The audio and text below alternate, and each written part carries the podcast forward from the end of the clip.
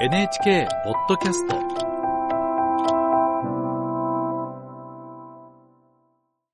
クライナの話題です。ロシアによるウクライナへの軍事侵攻が始まって以来テレビ局のカメラマンとして最前線の現場を取材してきたウクライナ人の男性が今軍軍のドローン部隊で無人機の操縦を教えています。なぜカメラマンは軍に協力することになったのか。取材したヨーロッパ総局の宮本敦カメラマンに聞きます。宮本さんおはようございます。おはようございます。ウクライナ軍のドローン部隊で無人機の操縦を教えている元カメラマンの男性とはどんな人なんでしょうか？はい。現在軍のドローン部隊でインストラクターをしているビクトル・モズフォビさんです。ウクライナの公共放送ススピーリネのカメラマンとしてロシアの軍事侵攻が始まった当初ロシア軍が間近に迫り激しい攻撃にさらされていたウクライナの首都キーウにとどまりました。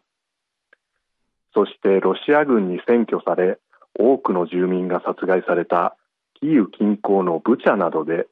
凄惨な被害の実態を記録し伝えてきました。私は軍事侵攻が始まった直後の2022年3月から彼が所属する公共放送ススピーリネがどのように自国の戦争を伝えているか取材してきました。ビクトルさんは東部のドネツク州など激戦地のある最前線でも取材を行っていて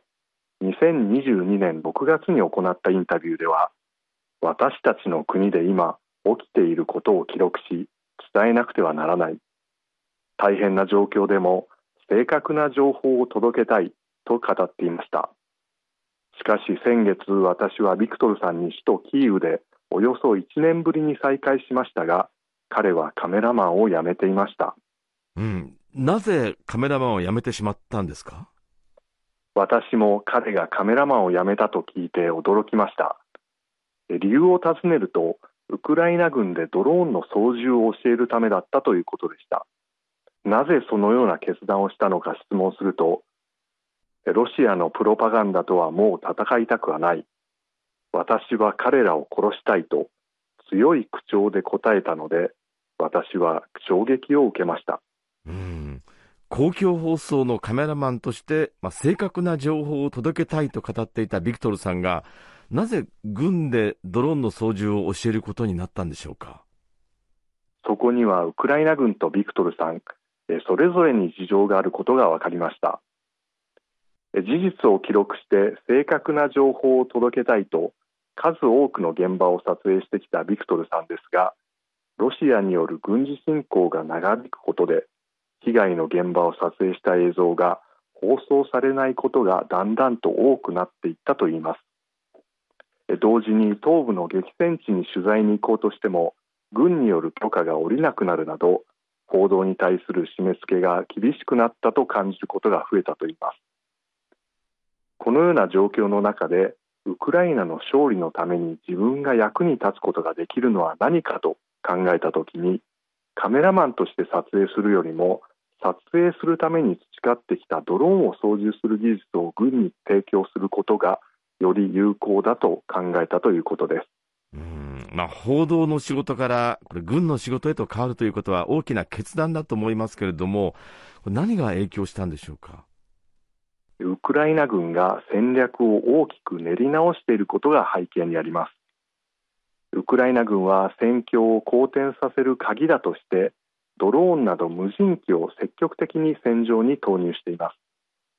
すゼレンスキー大統領は今月ウクライナ軍の中に無人機や無人艇に特化した部門を新たに創設する大統領令に署名し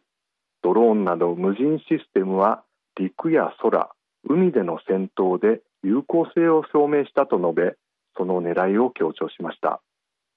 ウクライナは無人機については今年国内で100万機を製造する計画を掲げています。このためウクライナ軍ではこれらを操縦する人の育成も急務となっていて撮影のためドローンを操縦する高い技術を持っていたビクトルさんのような人を積極的に取り込もうとしているものとみられます。報道に携わってきたカメラマンを軍への協力へと後押ししたのは彼が撮影してきたロシアの軍事侵攻で苦しむ祖国ウクライナの姿だと思います。ビクトルさんがドローンでの撮影の腕前をロシアとの戦いのためではなくもう一度平和なウクライナを撮影するために生かすことができる日は来るのか。これからも取材を続けていきたいと思います。はい。ヨーロッパ総局の宮本敦カメラマンに聞きました。